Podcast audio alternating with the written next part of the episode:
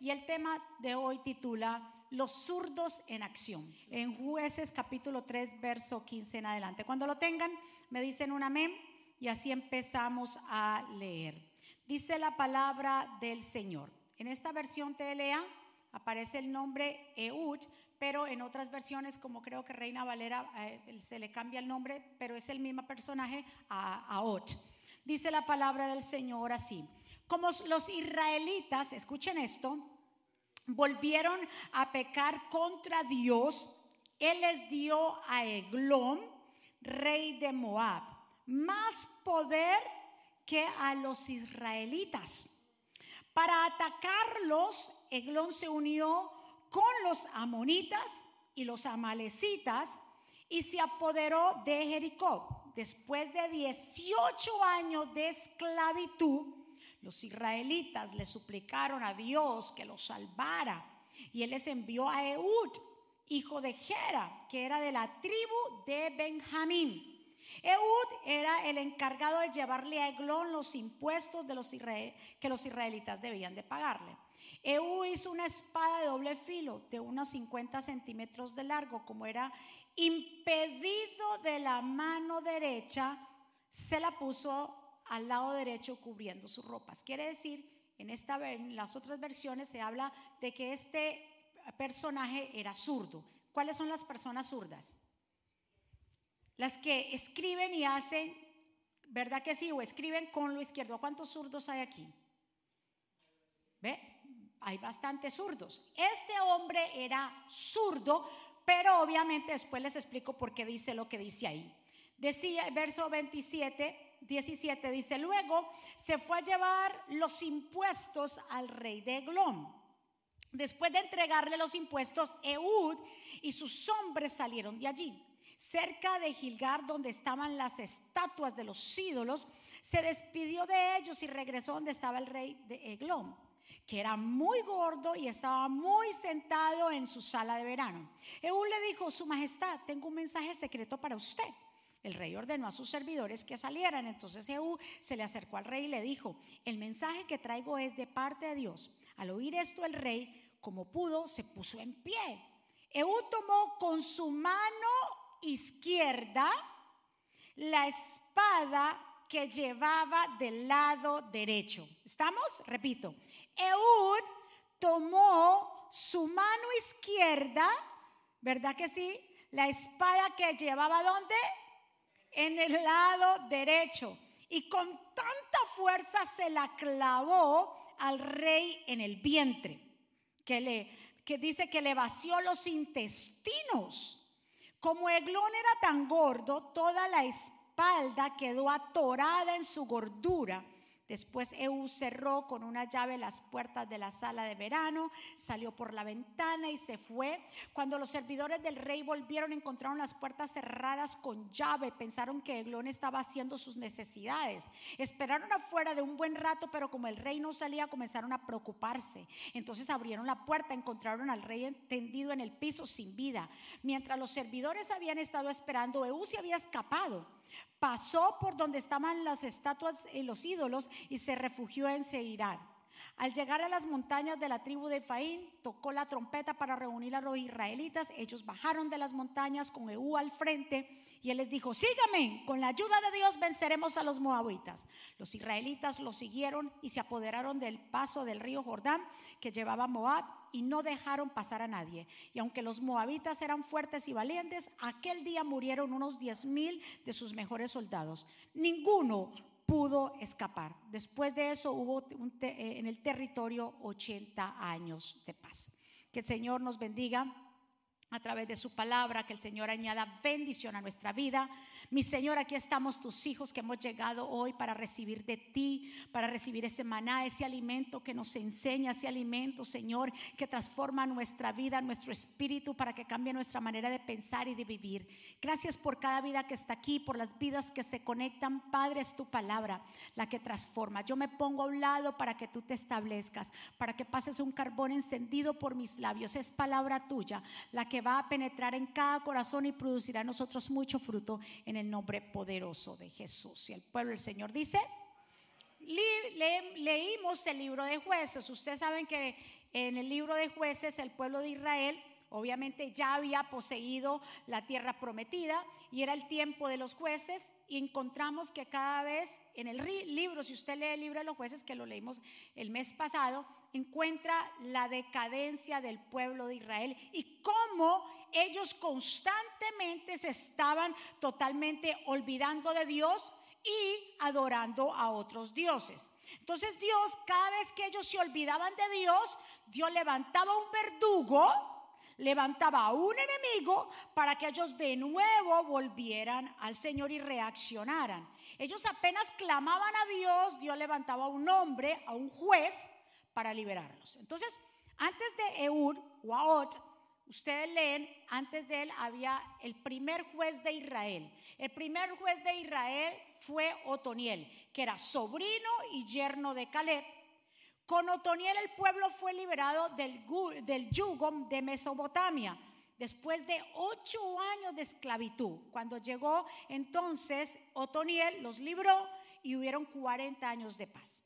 Pero dice bien claro, lo leímos en el verso 12. Recordemos lo que dijimos en el verso 12. Pero como los israelitas, mire esto, volvieron, diga conmigo, volvieron. Volvieron, como los israelitas volvieron a pecar contra Dios.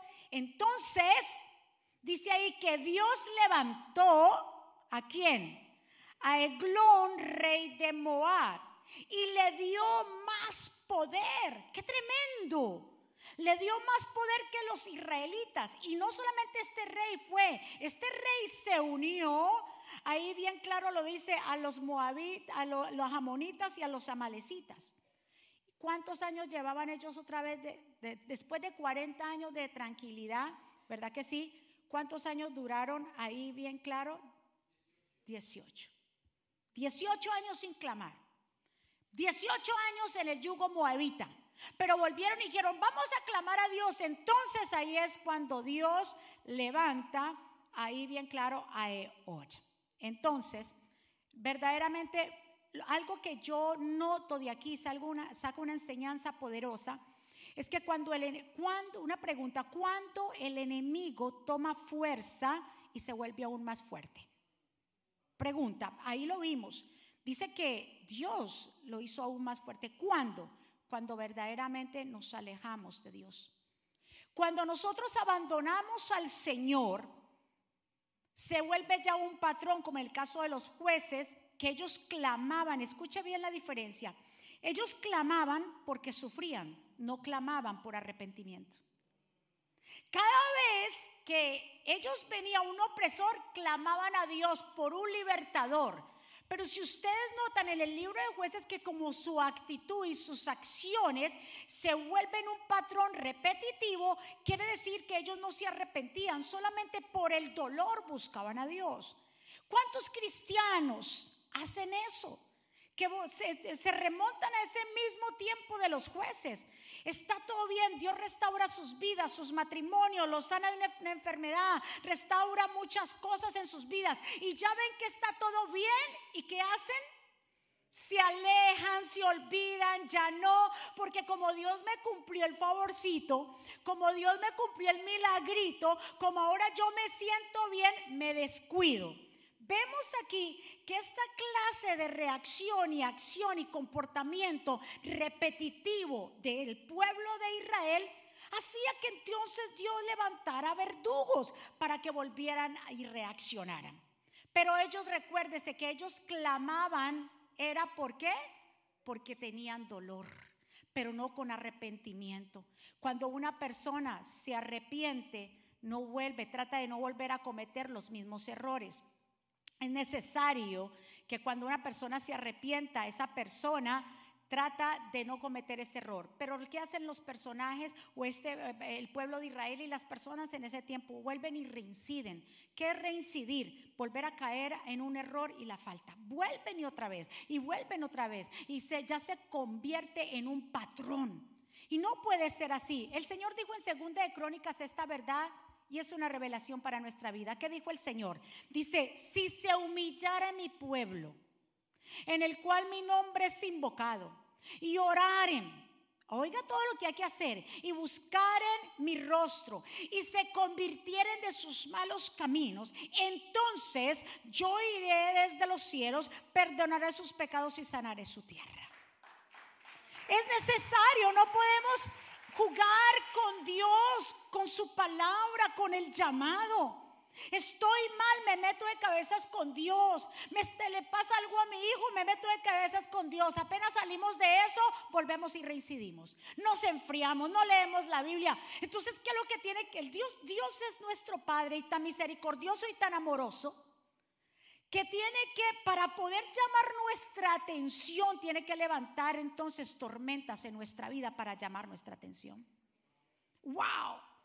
Escuche bien. Pregunta, que aquí la mayoría somos padres y los que no piensan serlo, ¿verdad? ¿Qué manera cuando un hijo comete alguna falta o hace algo malo que sabe que, que no le conviene a él, ¿qué es lo que el padre hace para que el hijo vuelva en sí? Lo disciplina, ¿sí o no? Igualmente Dios, Dios nos ama tanto, su amor es tan grande, su amor es tan patente, su amor no tiene límites, que para que nosotros no volvamos y reincidamos, Él tiene que llamar nuestra atención. Cuando estamos muchas veces muy cómodos, cuando nos hemos descuidado de la oración, cuando nos hemos descuidado de nuestras eh, quehaceres con Dios, Dios desafortunadamente tiene que, porque su amor es tan grande, tiene que recurrir a qué? a llamar nuestra atención. Una persona que no se arrepiente se niega a pedir perdón. ¿Y por qué yo voy a pedir perdón? Esa persona nunca se arrepintió. Si ella fue la que hizo o yo fui el que hice, yo no tengo que pedir perdón. Ni se pide perdón ni a la persona que ofendió, ni tampoco a Dios. Y tampoco se aparta del pecado. Por eso la falta de arrepentimiento es el pecado de permanecer voluntariamente en él cuando nos arrepentimos de corazón, lo que Dios busca que nosotros lo clamemos a Él, pero que nos arrepintamos. ¿Cuántos están de acuerdo conmigo? Entonces, vemos aquí que primero fue Otoniel, para hacer el resumen, el primer eh, juez de Israel. Luego se levantó el personaje que leímos. ¿Cómo se llamaba? Aod o Eud, ¿verdad que sí? Y dice aquí que él fue el segundo, dice, hasta que le suplicaron al Señor volviendo otra vez a Israel, y él hizo que surgiera alguien para salvarlos. Dice ahí, ese salvador fue qué? Un zurdo. Dice un zurdo llamado Eú, hijo de guerra de la tribu de Benjamín. Aquí habían dos desventajas para Eud. Vamos a ver cuáles eran las desventajas. Él tenía dos desventajas. La primera, el ser zurdo.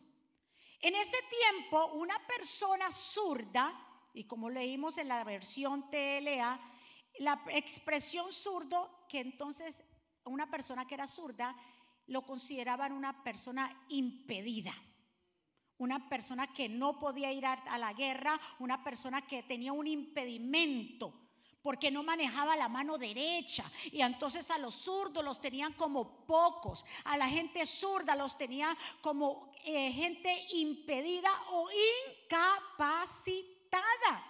Esa era la expresión. Entonces esto no era muy, digámoslo así, muy común en la antigüedad. Que hubiera un guerrero zurdo, no, no, no, no, no era muy común. Ahora, Dios levantó a quién? Ay, Dios mío, es que cuando venimos al Señor, aunque haya pasado lo que haya pasado, mucha gente se, todos nos sentimos incapaz. Pero cuando Dios llega y nos llama, cuando el llamado está entre nosotros, Dios pone dones. ¿Cuánta gente hemos llegado? Todos hemos llegado incapacitados. Sea por lo que sea, decimos, no somos capaces, pero en Cristo somos capaces. Porque cuando Dios nos llama, Dios dice, no te preocupes, tú has venido con incapacidad o capacitado. Yo lo que hago es que deposito mis dones sobre ti y deposito mi llamado sobre ti y tú vas a hacer lo que yo te mande hacer. Dios escoge a lo vil de la tierra, a la gente olvidada, a los que nadie da un centavo, aquellos que en un momento estuvieron depresivos, aburridos, enfermos. A eso Dios los llama para que su nombre sea glorificado, para que la gente no se jacte, diga, oh, fue porque me por mi conocimiento. Ay, porque es que yo, yo tengo cuantos títulos. No es por tu título, no es por cuánto tú sabes, es por la gracia, el favor de Dios y los dones que Dios ha depositado. Entonces él tuvo que bregar, imagínate, tenía dos desventajas. La primera que era qué? Zurdo. ¿Y la persona zurda cómo lo consideraban? Incapaz. Usted no sirve. Ah, mire, mira cuántos zurdos hay aquí y tan capacitados que son. En ese tiempo eso era lo que era. Ahora, ¿cuál era la segunda desventaja? Se la digo. Ahí dice y nos dice bien claro que él pertenecía a la tribu de Benjamín. Y todos sabemos que las personas de las tribus de Benjamín eran vistos como por las demás tribus gente insignificante, ya que las otras tribus eran más eh, reconocidas, eran más nobles. Recuérdese que de dónde viene la tribu, o en este caso Benjamín. ¿Quién fue Benjamín? ¿No fue el último hijo de Jacob? Fue el más chiquito.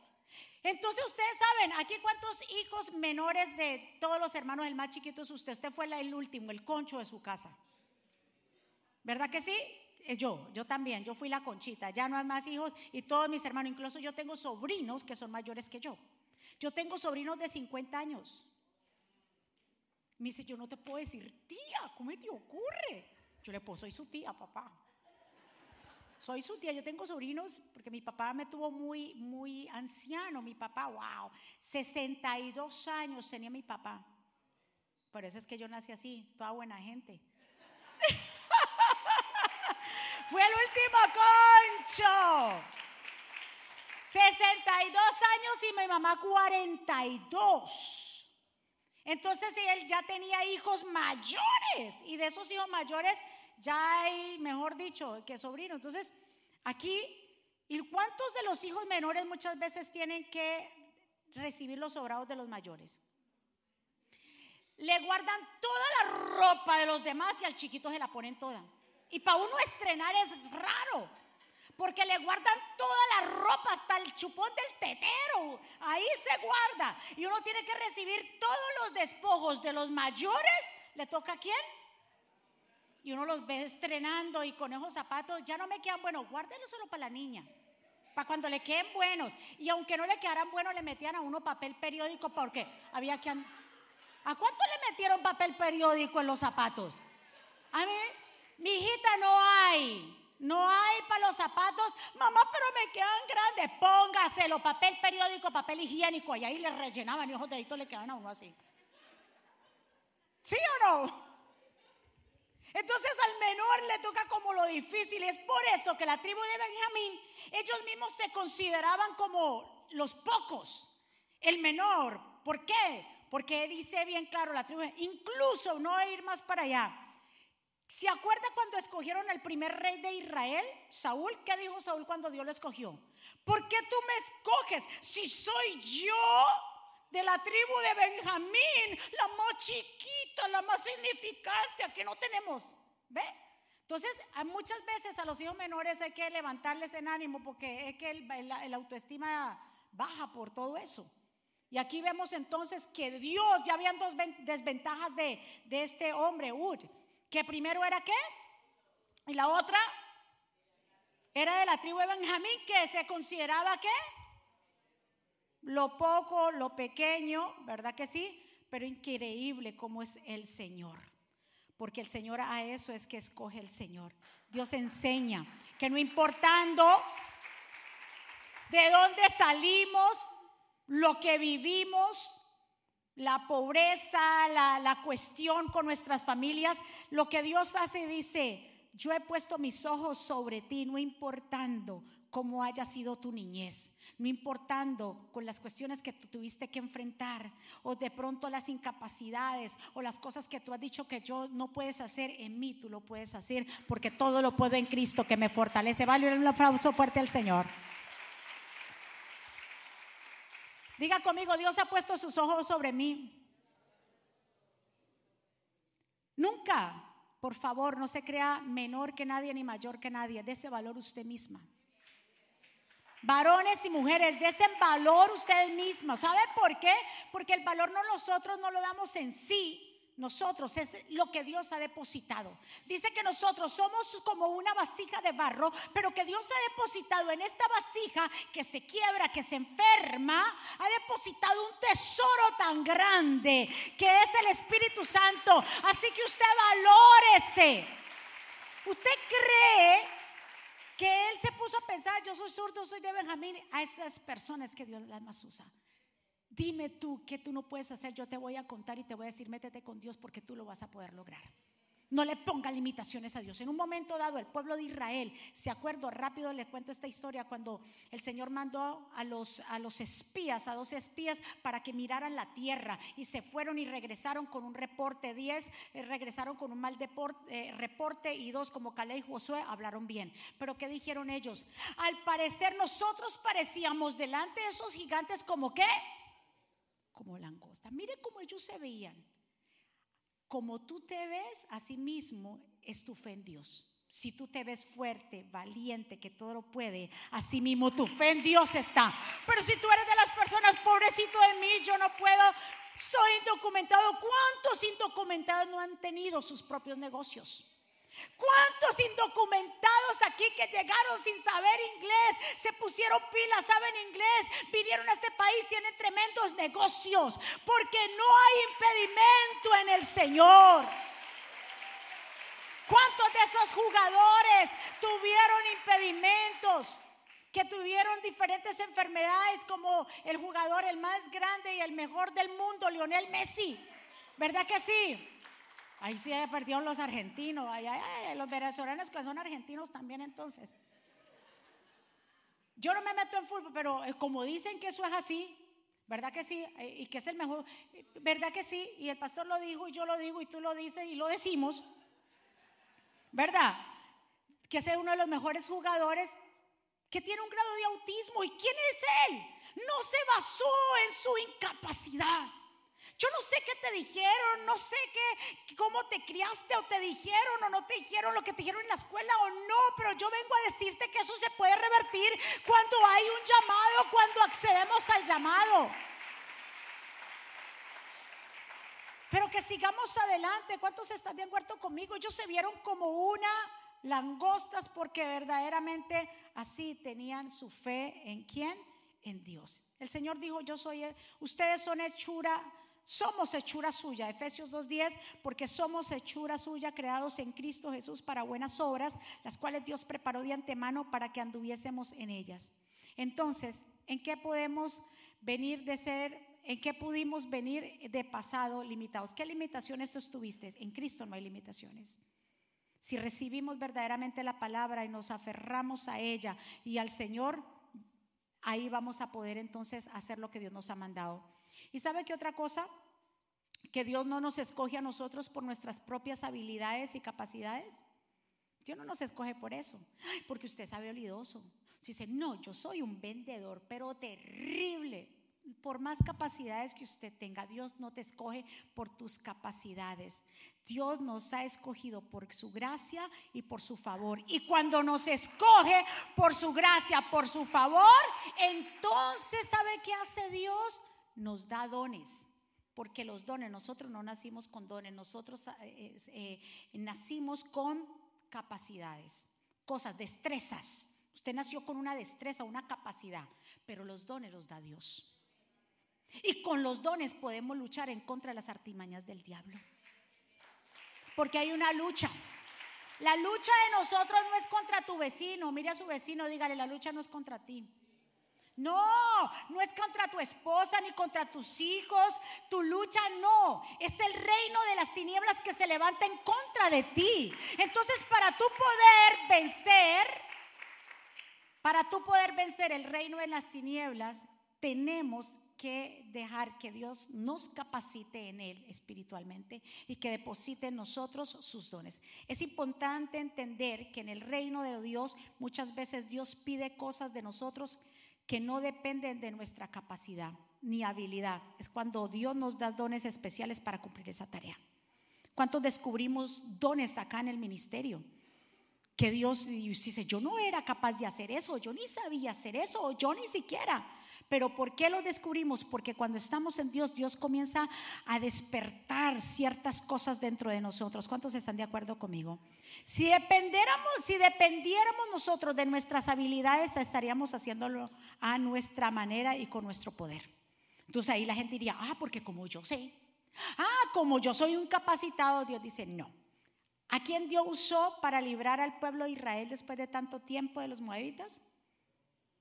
No, no, a, Ehud, que era zurdo y era de uno de los más pequeños de la tribu de Benjamín o de la tribu de Benjamín. Es que Dios, recuérdese, a Dios, Dios te va a escoger a ti a mí, porque Él es el que nos prepara. El otro aplauso fuerte.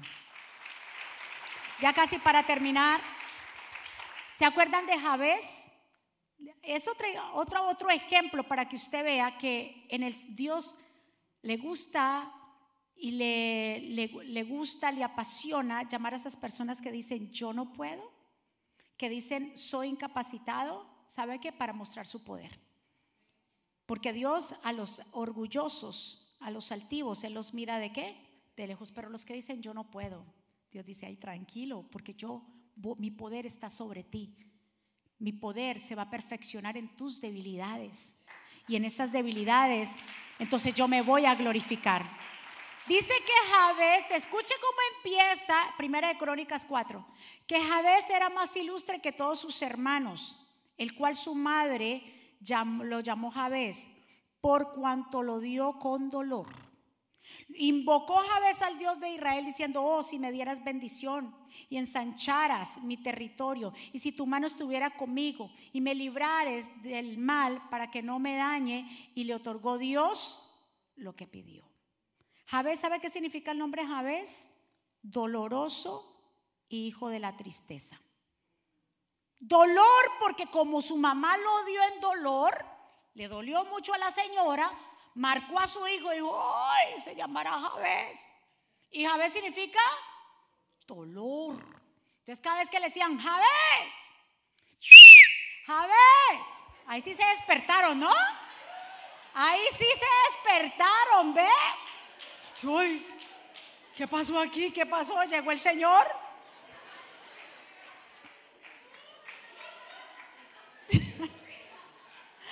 Yo los tenía, vea. Uy, mío. Cuando lo llamaban a Javés, Javés, le estaban diciendo, ¿qué le estaban diciendo a Javés? Recordándole su infortunio. Le estaban recordando a Javés, Javés, Tú eres un dolor de cabeza para tu mamá. Tú eres un dolor en la familia. Pero me gusta porque antes de la Biblia decirnos lo que pasó con Javés y su mamá, dice que él era más ilustre que sus hermanos. Javés no se dio el permiso, ni le dio el permiso a que lo que opinaran los demás de, de él lo afectara. Tú no le des permiso absolutamente a nadie, ni te des permiso a que los demás definan quién tú eres. No le des permiso a que los demás te digan, tú no puedes. No le des permiso al enemigo decirte que tú no vas a poder llegar porque estás en Nueva York, porque eres indocumentado, porque no tienes un título, porque solamente llegaste hasta sexto grado. No te lo permitas. Escúchame, vengo a decirte en esta mañana no lo permitas. Javés dijo, era más ilustre que todos sus hermanos y como él no lo permitió, porque después nos dice que por qué es que se llama Javés, pero que él invocó el nombre de Dios. Y le dice bien claro, y como invocó el, invocó el nombre de Dios, y le hace esta oración tan poderosa y le dice, Señor, si me diere de tu bendición, si ensanchares mi territorio, si tu mano estuviera conmigo y me librares del mal, ¿verdad que sí? Para que no me dañe. Y dice que entonces Dios, ¿qué? Le otorgó lo que pidió. Porque Él no permitió. Usted no le permita a los demás que lo definan a usted. No le permita a los demás, a nadie, a nadie de su casa, ni de su familia, ni de sus amigos, que le digan que tú no vas a poder porque tú vas a poder. Aquellas mujeres que están sufriendo, ahora mismo porque están atravesando divorcios, porque sus parejas le fueron infieles. Hay una cantidad que estamos impresionados de que está surgiendo este fenómeno. No le permitas a esa persona por lo que él o, viceversa, la mujer hacia el hombre. No le permitas que eso, no permitas que eso te afecte tu autoestima, porque lo primero que se piensa es qué tiene ella o qué tiene él que yo no tengo. Y comienza a padecer, comienza a degradarse, comienza a desintegrarse, porque permites. Tú eres el que tiene que cerrar tus oídos. Cierra tus oídos a los susurros del enemigo, a los comentarios inadecuados. Tú tienes que entender que Dios te ha llamado a ti y que Dios ha depositado en ti algo maravilloso, algo que tiene aún más valor. Aquí vemos a este hombre Jehú, pareciera que fuera su oficio. Dice que su oficio fue, fue encargado por el pueblo para llevar el tributo al rey de Moab, pero él aprovechó. Dijo, pero me gusta esto. Mira la capacidad de Jehú. Mira la capacidad de este, de este hombre, Ehud, que aunque era zurdo, dice, preparó, mire lo que dice. Pero Ehud se hizo una espada de dos filos. Era un hombre muy inteligente, era zurdo, incapacitado por los demás, de la tribu de Benjamín, la tribu más chiquita y no salía nada bueno. Pero este hombre tuvo la capacidad de pensar y dijo, espérate, el rey de Eglón es un poquito bastante grandecito. Para yo poder entrarle a este hombre tengo que preparar una espada de dos filos. Él mismo la hizo. Había una capacidad en él. Dijo, yo me preparo. Diga conmigo, yo me voy a preparar. Usted se ve se necesita la preparación para poder guerrear en contra del enemigo. Y Dios, ¿quién le capacitó a Eur para hacer esta espada si no fue Dios que le dio la inteligencia y la sabiduría y el discernimiento de cómo derrotar al enemigo? Y Él la diseña completamente. Y ustedes saben la estrategia, Él va a llevar que unos impuestos ahí al rey, lo atienden y Él con... ¿Dónde tenía la espada? Si Él era zurdo, Obviamente iba a ser así, porque no podía ser así, porque él era zurdo. Entonces, como él era diestro con esta mano, se guardó la espada ¿dónde? Para cuando le cogiera la oportunidad, coger hacia y Y sacar esa espada. Y así mismo lo hizo. dijo, se devolvió, al rey, es que tengo que decir, me tengo que devolver. El rey sacó a los, a los soldados, lo dejaron solo. Y es donde él aprovechó y lo mató. Pero Él lo hizo con su fuerza eso. Tú y yo no podemos con nuestra fuerza. Tú no vas a poder lidiar con ese problema solo. Tú no vas a poder lidiar con ese divorcio solo. Tú no vas a poder lidiar con ese hijo en las drogas o en la depresión o lo que esté pasando solo. Tú, no, tú y yo no vamos a poderlo solos. Necesitamos la intervención de Dios Todopoderoso. La necesitamos. Por eso es que la Biblia nos dice en Hebreos 4:12 que la palabra de Dios es más cortante que una espada de doble filo, que penetra hasta lo más profundo de nuestro ser y allí examina nuestros pensamientos y deseos y deja bien en claro las buenas o las malas cosas. ¿Con quién? ¿Con qué vamos a derrotar al enemigo? Diga conmigo con la palabra la palabra, pero para poder hacer que esa palabra se llegue a nosotros hay que creerla. No es solamente clamar a Dios como en el caso de los israelitas clamaban por dolor, pero en realidad no creían. Era para que Dios los libertara y se convirtió completamente en un, en un patrón. Desventajas que hay que aventajar. Una de las ventajas que a Od no permitió fue que esta desventaja física le impidiera llegar a ser juez y libertador al pueblo, porque él llegó a ser juez de Israel y libertó al pueblo de Israel. Mis amados, nuestras desventajas y defectos no deben incapacitarnos para realizar el servicio que Dios nos envió. Escuche bien, en esas desventajas En eso que tú consideras incapacidades, ahí Dios se va a glorificar. Y no hay excusa de dejar las cosas del Señor por lo que estamos viviendo. Al contrario, es el tiempo de la preparación para hacer aún mayores cosas. Dele un aplauso fuerte a papá. ¿Sabes por qué, mi amado hermano? Porque Dios va a cumplir su propósito en ti y en mí. Ah, como dice Salmo 138. Tu misericordia, Jehová, es siempre, para siempre. Y tú no para la obra de tus manos. Jehová, Jehová cumplirá su propósito en mí. Lo que Dios empezó en ti, mi amado hermano, yo vengo a decirte en esta mañana y que tú lo tomes de verdad de corazón. Lo que Él empezó en ti, lo va a terminar. Y que Dios no se equivocó en llamándote a ti. Que no importa las incapacidades o lo que tú crees que es una capacidad por aquello, por esto, por esto. Que tú digas, pero es que, ¿cómo lo se puede? Todo lo puedo en Cristo que me fortalece. Hay realidades que tú y yo no vamos a poder cambiar en nuestras vidas, pero nuestra actitud ante las mismas las hará servibles o inservibles. Hay cosas que tú no vas a poder cambiar. Ejemplo, tu pasado no lo puedes cambiar. Pero algo que tú puedes cambiar es tu actitud ahora. Cómo tú vivas ahora. Hay cosas en la vida que nosotros dijéramos, si yo regresara el tiempo, no va a regresar. Pero algo que tú y yo podemos hacer es cambiar nuestra actitud frente a ese pasado doloroso. Porque lo que nosotros decidamos hoy entonces va a forjar nuestro futuro. Pero si tú te consideras un derrotado, un don nadie.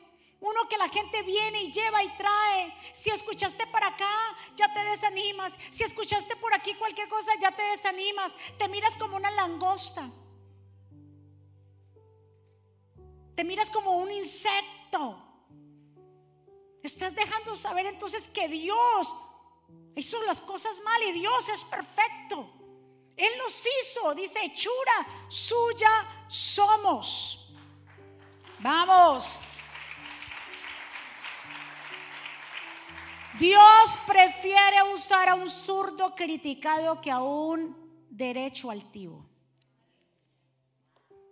¿Qué tal esa? Dios prefiere usar un zurdo que está criticado que a un uno que se considera derecho, pero ¿qué? Altivo y orgulloso. Dios no brega con esa gente. Y Dios no está, escuche muy bien, es que Dios no siempre usa los más calificados. ¿Sabe quién Dios usa? A los que están disponibles y más dispuestos. ¿Cuánta gente con capacidad, como el pastor estuvo hablando? Con capacidades, que tienen capacidades.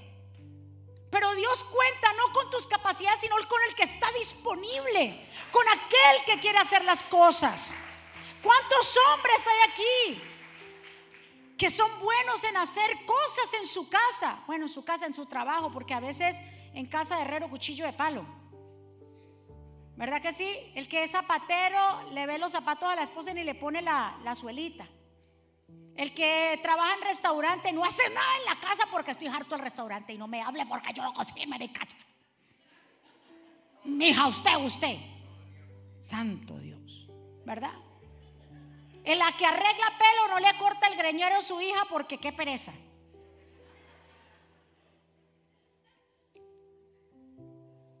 Pero en la casa de Dios no debe ser así.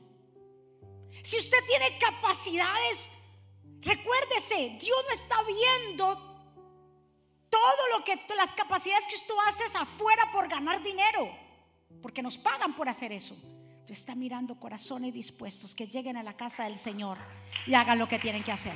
Pastora, es que usted viera, yo llego, yo pongo, yo llego a trabajar. Si tú le dedicaras dos horas, tres horas al Señor de lo que Dios te dio, tus capacidades para aquí en la casa del Señor, cuántas cosas no hará Dios contigo. Igualmente que las mujeres. Las mujeres no se escapan, ¿eh? si dedicáramos más tiempo. Pero siempre, si usted mira nuestras agendas, siempre están llenas. Siempre vamos a tener cosas que hacer. Siempre nos va a resultar algo y sobre todo nos resulta algo, ¿sabe cuándo qué? Cuando tiene algo que ver con la iglesia. Ese día que usted dijo, voy para allá, cuente conmigo, hermana Gloria, porque hoy sí voy para allá a limpiar el templo. Pum, le cerró una, una llamada, venga, que venga, que te. ¿qué es lo primero que hace la gente? Llama a la hermana Gloria y dice, no puedo. ¿Ve? Me llamaron del trabajo, tengo que ir. Me llamaron de aquí, me llamaron de allá, siempre. Porque es que eso es lo que quiere el enemigo. Porque sabe que entre tú te involucras más en la obra. Oye, escúcheme lo que yo le voy a decir esto. Entre más te involucras en la obra, entonces Él menos tiene poder sobre tu casa. Oh Dios mío. Entre más la gente se involucra en la obra del Señor, menos oportunidad tiene el diablo de meterse en su casa. Menos oportunidad tiene el diablo de cogerte a sus hijos. Es por eso que tú tienes que levantarte y decir, yo me sacudo de todo esto y voy a ser como un Eur, que no importa si sea zurdo, no importa de dónde venga, yo me pongo en la brecha. Póngase de pie ahí. Déjese de pie ahí. Escuche bien, pueblo. Dios te va a capacitar. La ayuda del Señor es la causa de cada éxito. Y, la, y su perdón es suficiente para cada fracaso. ¿Y saben qué? Es que eso que era como un patrón de los benjamitas. ¿Sabe también quién era benjamita y se consideraba lo más pequeño? Nada menos ni nada más que el profeta Jeremías. No, Gedeo no era de ahí. Jeremías. Jeremías cuando Dios lo llama, ¿qué le dijo Jeremías? ¿Por qué me llamas? Si soy un niño. Y el Señor le dijo, no digas más que tú eres un niño. Antes que te formese en el vientre, te conocí. Escuche esto. Y antes que nacieses, te santifiqué y te di por profeta a las naciones. Dice él en primera persona, entonces yo dije, ay Señor Jehová, y aquí no sé hablar, ¿ve? Porque soy un niño. ¿Qué le dice el Señor? Ya no más no digas que sos un niño, porque todo lo que te envié, te envié irás tú y dirás todo lo que te mandé. Porque sus palabras Dios que te va a capacitar. Es Dios que te va a capacitar a ti si le das la oportunidad. Capacitar en Él para cosas grandes, para que su reino se extienda. Dios nos ha dotado de dones y cosas por eso despójate de todo peso de lo que te han dicho, de que tú no puedes, tú sí vas a poder. Vamos a poder lograrlo. Así como prospera tu alma, que prosperes en todas las cosas. Esa es la voluntad de Dios. Que así como Dios nos ha dado dones, que podemos prosperar en todo lo que nosotros hagamos. Pero necesitamos de su bendición.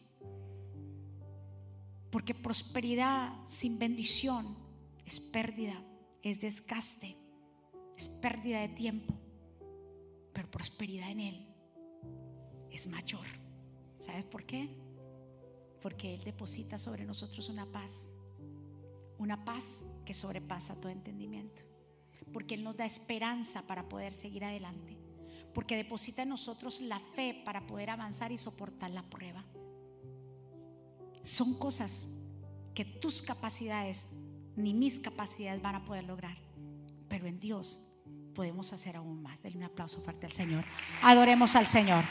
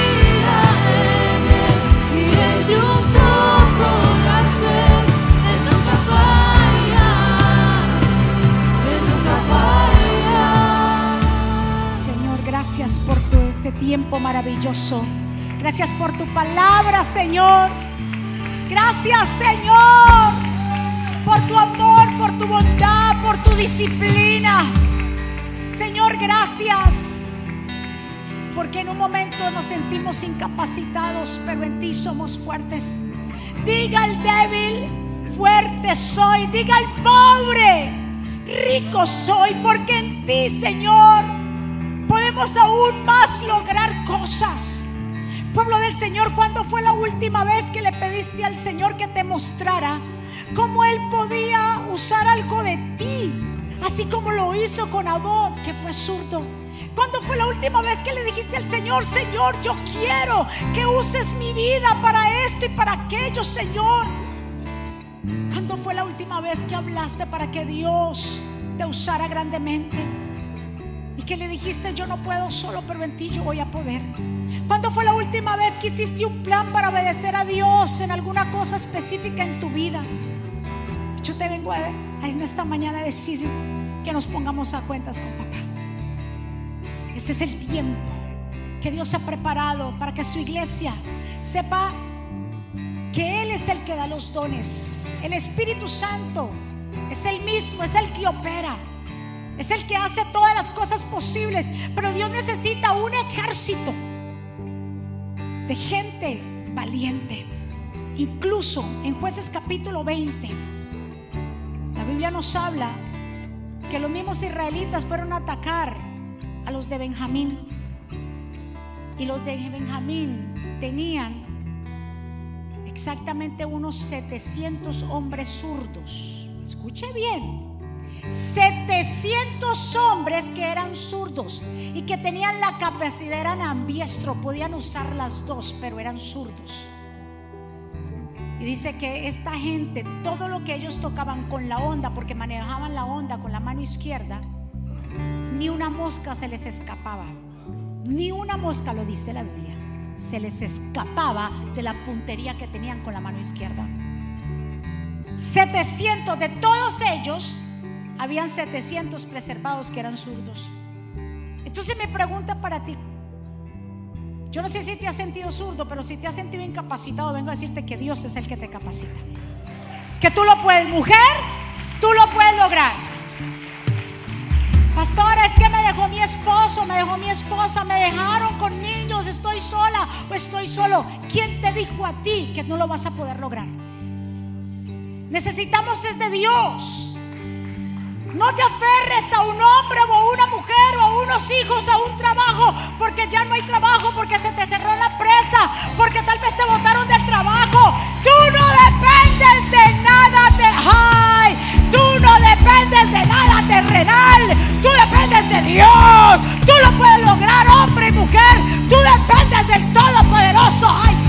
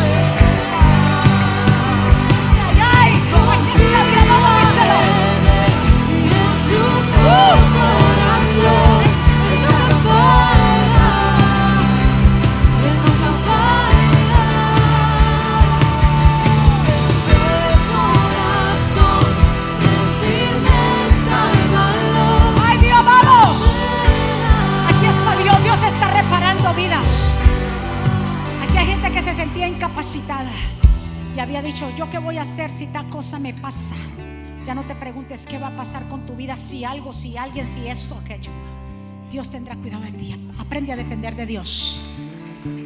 Aprendamos a depender de Dios porque con Él somos completos, ¿sabe, mija? En Él somos completos. Si lo tenemos a Él, lo tenemos todo. Lo único que necesitamos es su gracia y su favor. Lo único que necesitamos es su gracia y su favor. No necesitamos nada más. Y si su gracia y su favor están, entonces Él pone gente a nuestro lado, gente clave a nuestro lado, pero que sea Él, no porque tú dependes de esto y aquello, que sea Él. Vamos, iglesia, ten fe, ten fe, corazón. ¡Uh! Corazón,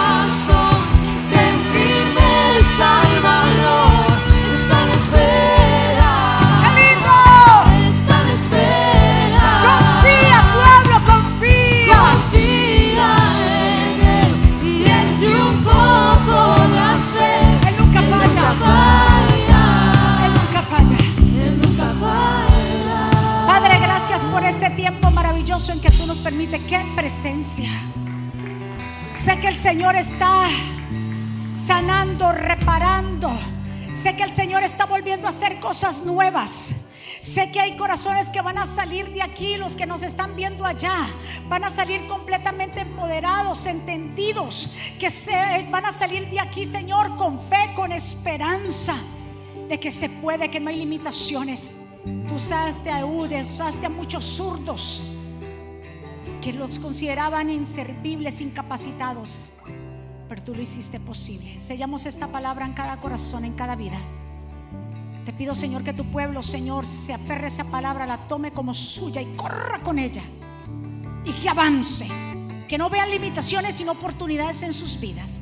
Si hay alguien aquí, si hay alguien allá que quiere reconciliarse con Dios, que quiere hacer esta oración de fe, yo te invito a que juntos la podamos hacer. Repite conmigo, Señor Jesús, yo te doy gracias por mi vida.